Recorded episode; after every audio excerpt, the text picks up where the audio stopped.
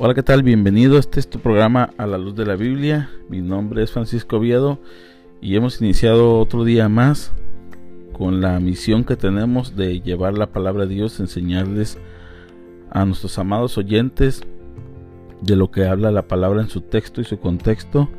Hemos estado estudiando la palabra de Dios en el en la carta de Santiago a las doce tribus esparcidas. Este, esta carta, como hemos dicho desde un principio, es una carta dirigida a los creyentes judíos de aquel tiempo que fueron dispersos por todas las regiones a través de la persecución.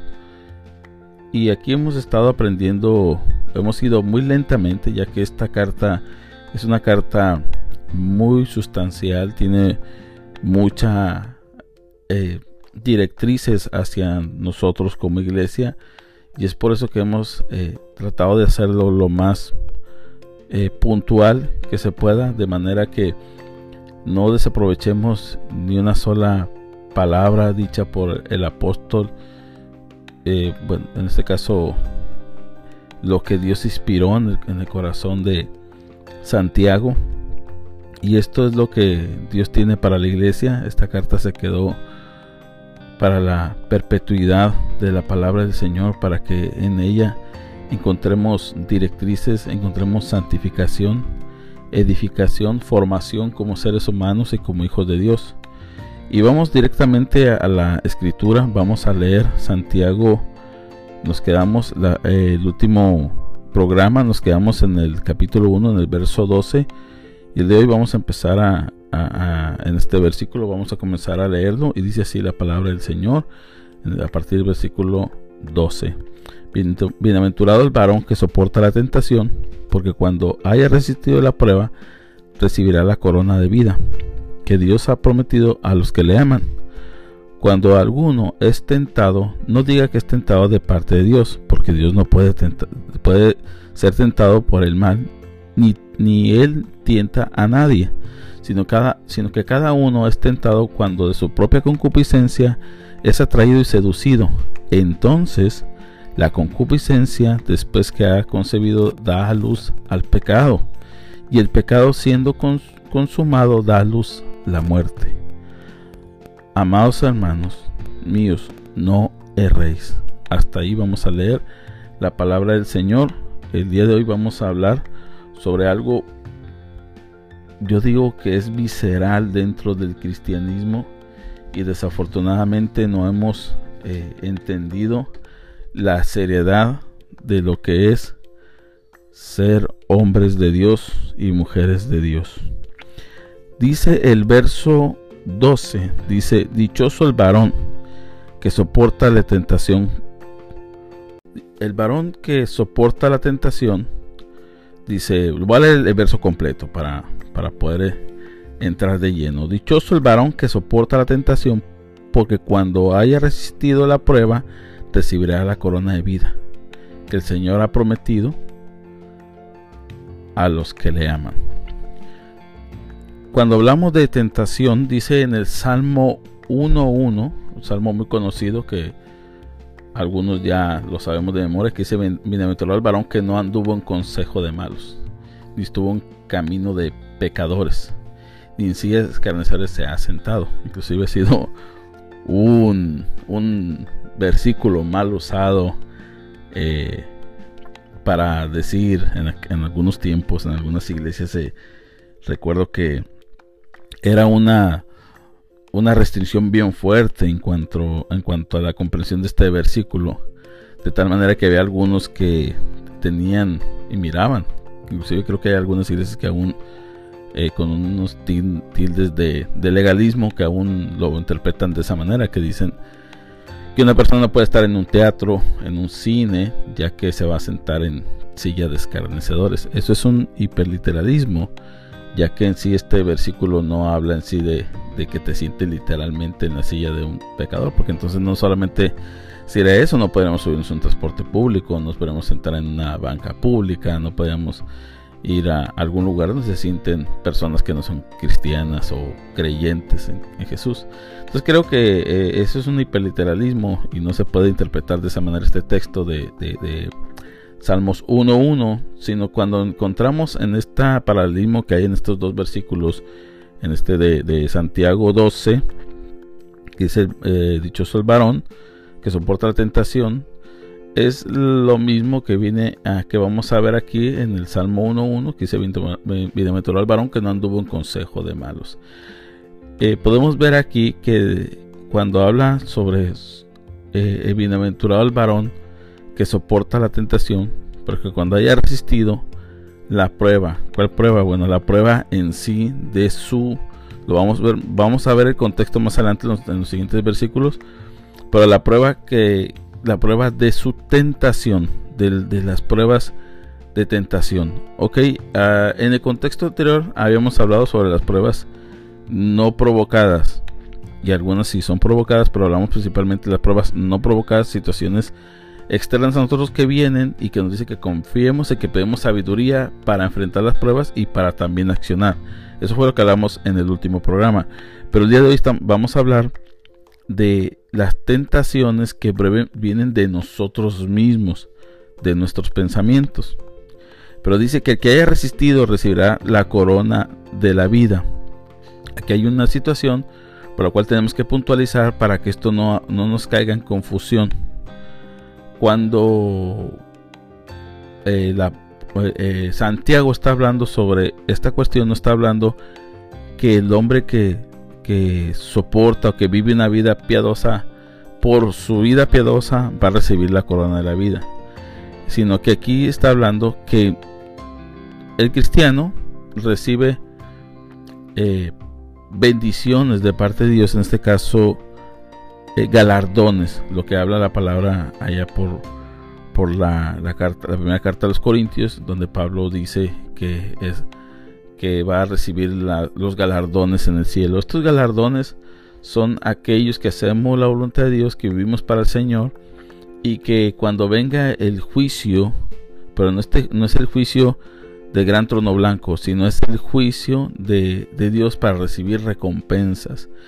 Aún así, siendo que Dios es el que pone nosotros el querer como el hacer, siendo como que Dios es el que nos prepara que andemos en, buenas obras de antemano, aún así, pese a eso, Dios de todos modos, aquellos que son obedientes a estas eh, buenas obras que Dios preparó para nosotros, para que anduviésemos en ellas, aún así, siendo de parte de Él simplemente por el hecho de dejarnos llevar por su Espíritu Santo y hacer las cosas conforme a su voluntad, aún así nos da galardones.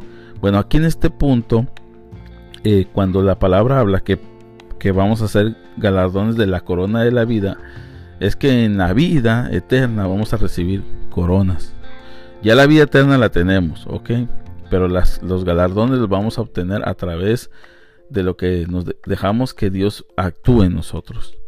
Si no dejamos que Dios actúe en nosotros, hacemos morir al, viejo hombre y hacemos vivificar al, nuevo hombre, pues eh, obviamente no vamos a recibir esas coronas. De ahí se refiere esto para que no caigamos en la confusión, que aquí está hablando que, que porque nos hacemos cosas buenas vamos a ser, vamos a ser salvos. No, no hacemos, hacemos cosas buenas porque Dios pone en nosotros el querer como el hacer y nosotros voluntariamente decidimos hacer eh, decidimos querer y decidimos hacer. Él lo pone, pero nosotros lo hacemos. Eso lo vamos a hablar más adelante eh, en los siguientes versículos. Dice, y dice que haya resistido la prueba, recibirá la corona de vida que el Señor ha prometido a los que le aman. Dios ha prometido a los que le aman. Y como Dios nos promete a, a, los que le amamos. ¿Por qué? Porque Dios nos amó primero. Dice otro versículo en la palabra del Señor, que es que no es que nosotros lo amamos sino que Él nos amó primero. Que nadie diga, dice el 13, que nadie diga cuando es tentado, que siendo tentado de parte de Dios, porque Dios no puede ser tentado por el mal ni tienta a nadie. Ok, voy, a regresar un poquito, voy a, voy a, quiero decir algo antes de seguir con el versículo 13. Cuando hablamos sobre eh, resistir, cuando hablamos sobre Bienaventurado el varón que soporta tentación, esto es, y, que, y cuando haya resistido, cuando hablamos de resistir, esta palabra en este versículo viene de la palabra en griego, griego dokimos, que es aprobado. Eh, el vocablo dokimos se aplica específicamente a los metales que son probados a fuego. Eh, que mejor simil para dar a entender la prueba que es sometido el creyente. Aquí vamos a entender que cuando nosotros tenemos una tentación y aún haya sido de nosotros mismos, o sea, eh, aquí es donde vemos cómo Dios actúa en nosotros, por eso lo quería resaltar, cómo Dios actúa en nosotros, porque aún siendo una tentación misma de nosotros, y estamos siendo tentados por nosotros mismos, por nuestra, pensamientos, aún así cuando lo resistimos, eh, cuando nosotros somos pasados por ese fuego, por eso dice ahí mismo en el versículo, y cuando hayamos resistido, cuando hayamos, hayamos sido aprobados en la situación, vamos a, recibir algo. Aún siendo algo que Dios no nos está poniendo a prueba, sino viene de nosotros mismos. Hasta en esas cosas Dios nos va puliendo y va haciendo de nosotros unas personas eh, mejores para el Señor.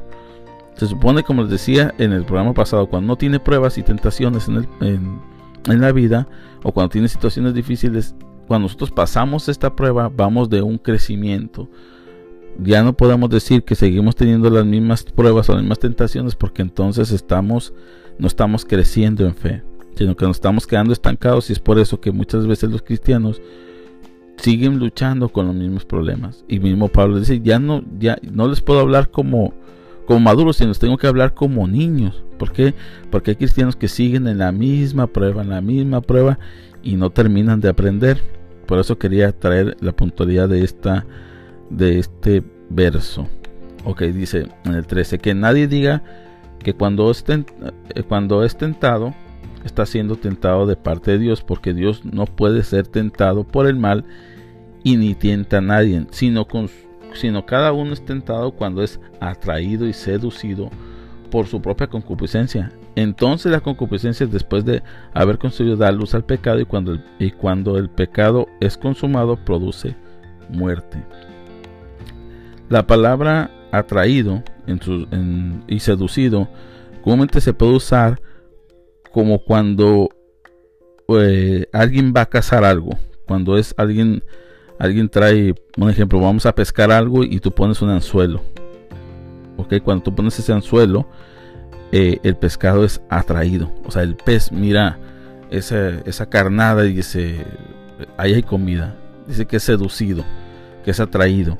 Entonces, comúnmente cuando nosotros, la persona que es seducida, esta persona es seducida por su, por su propio pensamiento, pero es algo que le agrada, algo que le gusta, algo que, que se deleita en él. Hay algo que le, le hace deleitarse en eso.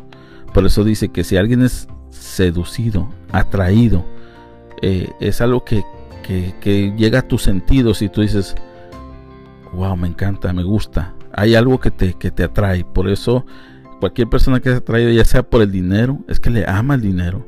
Ya sea por eh, lo sexual, ya sea por la pornografía o por eh, la sensualidad de, que lo, trae, lo atraen sus ojos en el sexo opuesto bueno, en algunas ocasiones están teniendo lucha hasta con el mismo sexo eh, de su misma eh, especie.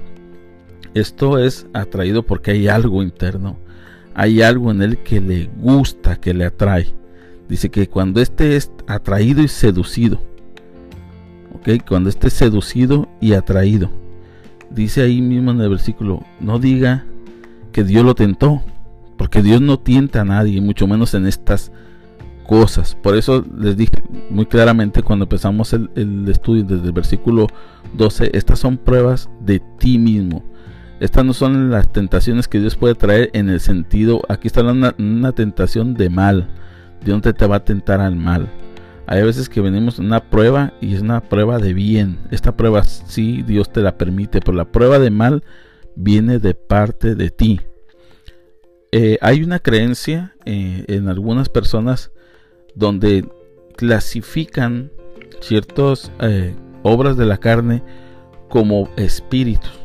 Entonces dicen el espíritu de la borrachera, el espíritu de la, de la codicia, el espíritu de la mentira, el espíritu de, de la sexualidad, el espíritu del adulterio.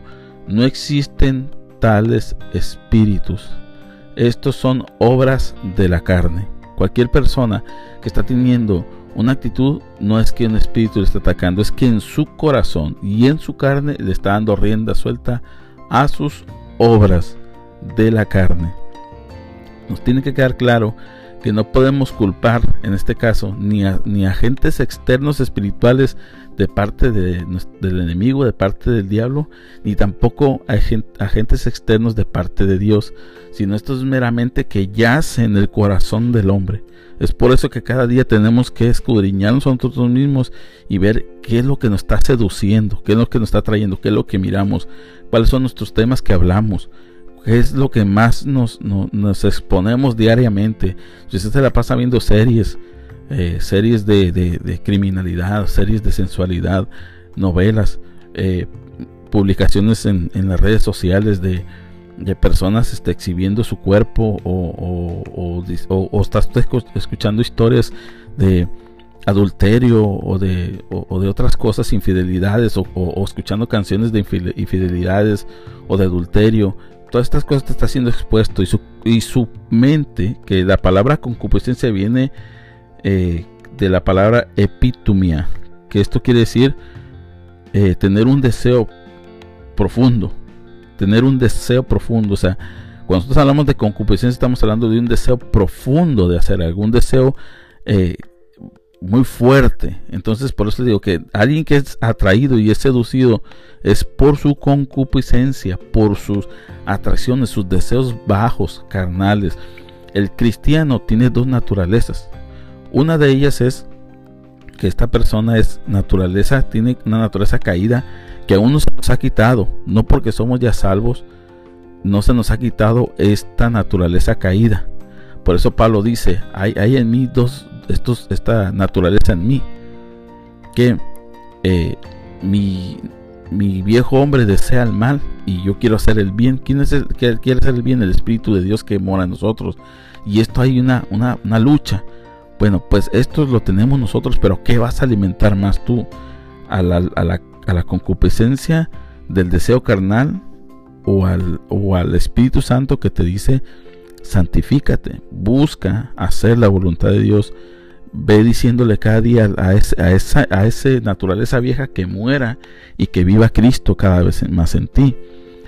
Entonces, dice que una vez que tú tienes eso en tu deseo, el deseo fuerte de tener algo, dice que da, que, eh, es consumado el pecado. Ok, aquí cuando hablamos, la palabra es apoteleiza, apostoleteiza, que es, eh, es el del original griego, que esto es que cuando esto se termina, cuando tú lo haces, cuando ya eh, nace el, el pecado plenamente en tu corazón, dice que que da luz al pecado. ¿Cómo, cómo esto se hace? Eh, lo vamos a poner en unos, ejemplos simples. Hay personas que dicen, no, yo no sé por qué me pasó esto, pero a una mujer y me fui con ella y, estuve íntimamente con ella. Bueno, déjame decirte que esto no pasó de la noche a la mañana. Esto no fue que te vino una tentación de la nada. Esto es meramente que usted ya tenía en su mente, ya había visto a esa mujer, ya había tenido una conversación previa, ya había este, estado siendo expuesto constantemente a esa situación. Cuando usted vino lo hizo, usted ya estaba totalmente consciente de lo que estaba haciendo. Y cuando viene una prueba, Dios nos da la salida. Cualquier tipo de prueba, aún sea de nosotros mismos, como hemos repetido en, eh, estos minutos, Dios siempre te da la salida. Tú no puedes decir, yo esta vez lo, lo hice y no supe por qué pasó. Cualquier situación de pecado nos hace plenamente responsables y no podemos decir que esto no fue planificado. Aún dentro de tu situación, aún digas, me salió de repente, como algunos quieren justificar algunos pecados, decir, bueno, este no fue un pecado consciente, todo pecado es consciente. No existen los pecados inconscientes.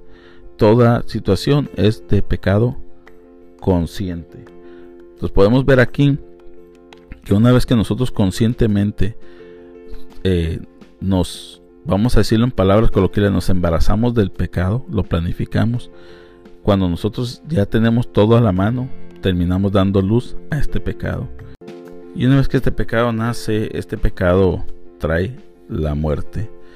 Aquí meramente vamos a entender que por el mismo contexto no podemos decir que es la muerte espiritual. Podemos decir que este aquí en este contexto, por el contexto, está hablando sobre la muerte física. Si ustedes leen cuando Pablo está hablando en la segunda carta a los Corintios sobre la destrucción de la cena del Señor, dice que muchos tomaban la Santa Cena indignamente. Y dijo, y por los cuales algunos están enfermos y otros han muerto. Ahí no está hablando de una muerte espiritual, está hablando de una muerte física. ¿Por qué? Porque hay una naturalidad. La muerte, el pecado también trae muerte física. Una persona que está siendo expuesta siempre al pecado termina muriendo físicamente. Ya sea por vicios, ya sea por malas prácticas, en algún momento de su vida va a morir prematuramente. Y digo prematuramente porque esa no era la voluntad de Dios, sino que Él se apresuró sus pasos para y practicó tanto el pecado que llegó a la muerte. Entonces, en su contexto, repito, no está hablando de la muerte espiritual, está hablando sobre la muerte física. Dice en el 16, amados míos, no erréis. Hermanos míos, no se equivoquen. Serían las palabras coloquiales. No se equivoquen. No se equivoquen. Este versículo queda aún hasta solamente ese versículo queda suelto. Si se fijan ese, ese versículo 16, amados míos, no erréis mismo el apóstol eh, eh, Santiago está diciendo, el apóstol Santiago, el hermano Jesús, me habéis dicho, está diciendo, hermanos míos, no erréis, no se equivoquen. No podemos engañar a Dios. No podemos decir, ah, hago lo que me da la gana y vengo a la iglesia o me asisto a una congregación o vivo un cristianismo de religión, que también lo vamos a hablar más adelante, y no pasa nada. Eh, comienzo a practicar mi, mi vida pecaminosa escondidas me expongo totalmente al pecado y sigo haciéndolo, no se equivoquen. No se equivoquen porque dice en el 17, porque toda dádiva y todo, y todo don perfecto viene de arriba, desciende el Padre de las luces. Porque toda dádiva y todo don, y todo don, si se fijan cómo hace un cambio, porque ya dijo, el pecado va a la muerte. No se equivoquen, hasta ahí. No se equivoquen. Ya no, ya el asunto ya está ya quedó aquí cuadrado. No se equivoquen. Ya les dije que si siguen pecando, que si no, que si no es un varón dichoso que ha soportado la tentación y que no le eche la culpa a Dios y que sabe que es por su por su carnalidad, por su deseo, por su naturaleza caída y que ha concebido el pecado y que lo hace, va a morir. Punto. Y luego va y, entonces ya en el verso 7 dice, porque todo buen todo lo que Dios va a darnos. O sea, esta es la recompensa para aquellos que somos hijos de Dios y que obedecemos la palabra y que decimos no más a este pecado. Toda dádiva y todo don perfecto viene de arriba, de parte de Dios, desciende del Padre de las luces. ¿Por qué dice del Padre de las luces? Porque el mismo versículo te lo va a decir ahí mismo, en el cual no hay sombra de variación. Dice aquí en esta versión, en el cual no hay fases, ni periodos de sombra. Cuando nosotros vemos, eh, aquí vamos a entender algo de la eternidad. Esto es un pequeño destello de lo que, eh, lo que entendemos sobre la eternidad. Cuando Dios habla, cuando hablamos de Dios que es el Padre de las luces y dice, donde no hay sombra de variación, si usted va a, la, a, su, a su patio y es y son las 12 del día, las 12 del mediodía, y usted se pone una, una varita en medio de su patio, usted va a ver que esa varita no tiene, no tiene sombra. Esa varita no tiene sombra por ningún lado, ya que en su posición el sol está dando directamente, la luz está directa. Pero cuando va pasando el tiempo, si es la si ya son las 12 con 12 minutos, las 12 con 10 minutos, las 12 con 20 minutos, usted va a ver cómo esa sombra va variando no había sombra, pero entonces la sombra, cuando comienza a avanzar el sol, la sombra comienza a parecerse y comienza a variar, comienza a girar alrededor de ese palito que usted puso en medio de su patio. Ahí hay una variación. La sombra está moviéndose, el tiempo está pasando. El tiempo es la forma como los antiguos e indígenas en, México ponían, tenían sus relojes solares y, podían ver cómo la sombra iba variando y era la forma como ellos distinguían la hora. Y así existen muchos en la antigüedad, muchas formas de que medían el tiempo a través de la luz, a través de los rayos de, del sol. Y así era como medían el tiempo. Pero en Cristo, en Dios, en el Padre de las luces, es eterno. No existe el tiempo, no existe el pasado, no existe el, futuro. Solamente un presente o continuo o como otros dicen, atemporal. Entonces aquí podemos ver una confirmación más de que en Dios el tiempo no pasa. Él nos mira a todos desde una perspectiva completa. Dios mira todo el cuadro hecho. Él mira tu pasado, tu presente y tu futuro ya terminado. En, Dios ya toda tu vida ha pasado, tu vida está pasando. Tu vida ya pasó, tu vida está pasando y tu vida pasará, pero todo en un presente continuo. Es difícil de entenderlo dentro de nuestro entendimiento, pero filosóficamente lo podemos entender a la luz de estos versículos que en, Cristo, en Dios, en el Padre, en el Espíritu Santo, en la salvación, en su palabra, en el Evangelio es eterno. Está en donde no hay sombra de variación. El tiempo no pasa, no caduca. El tiempo siempre está en un presente continuo. Y vamos a, a dejar este, este estudio hasta este versículo, ya que el próximo estudio va a, ser, va a ser más profundo y vamos a hablar sobre la soteriología, parte de la soteriología, o sea, ¿qué quiere decir soteriología? De la doctrina de la salvación. Vamos a tocar un poco del destello de esto, vamos a, dar unas pinceladas sobre esto, ya que el próximo versículo nos habla sobre, sobre este tema. Y quiero dejar hasta aquí porque, como les digo, este, este estudio es muy profundo y no podemos dejar ni un solo versículo que se escape ya que es de mucha, de mucha bendición. Sin antes, no sin antes decirle que si usted no ha conocido al Señor Jesucristo usted quiere ser parte del pueblo de Dios y si usted eh, aún no ha decidido ser parte del Señor, es que no solamente si usted sigue en su pecado no solamente va a morir físicamente, sino que usted está muerto espiritualmente. Y si usted es esclavo del pecado y usted dice, yo voy a una iglesia pero sigo Siendo esclavo del pecado, usted tendrá que reevaluar su fe y saber si usted realmente ha creído. Ya que si usted vive engañado a sí mismo pensando que una religión lo va a salvar, lamento decirle que Cristo no salva por religión. Cristo salva a través de la fe por gracia. Así que usted lo único que necesita es reconocer que está atado al pecado, que no es ese varón bienaventurado, que no es esa dama bienaventurada y que ha sido esclava del pecado y que no puede salir por sí misma, que sus obras no la van a poder salvar, sino que hay una naturaleza en usted que necesita ser renovada, que necesita nacer de nuevo, como le dijo Jesús a Nicodemo. Así que si usted no ha conocido al Señor Jesucristo, yo le invito a que haga una decisión y que lo conozca, que sea su libertador, que lo haga nueva criatura y que así usted cada día sea expuesto al Evangelio y expuesto a la palabra de manera que usted tenga también el querer como el hacer según la voluntad del Señor. Así que yo le invito a que busque el Señor Jesucristo, que este es el día de salvación que tiene para usted. Y no sin antes vamos a orar y vamos a pedirle al Señor que nos ayude en lo que hemos aprendido el día de hoy en la carta de Santiago, en el, del, versículo, en el capítulo 1 del versículo 12 al versículo 17. El próximo eh, vamos a, a, comenzar a estudiar del versículo 18 en adelante. Así que vamos a orar. Padre, te damos gracias, Señor, por este hermoso programa que nos permite compartir. Gracias porque hasta aquí tú nos has bendecido.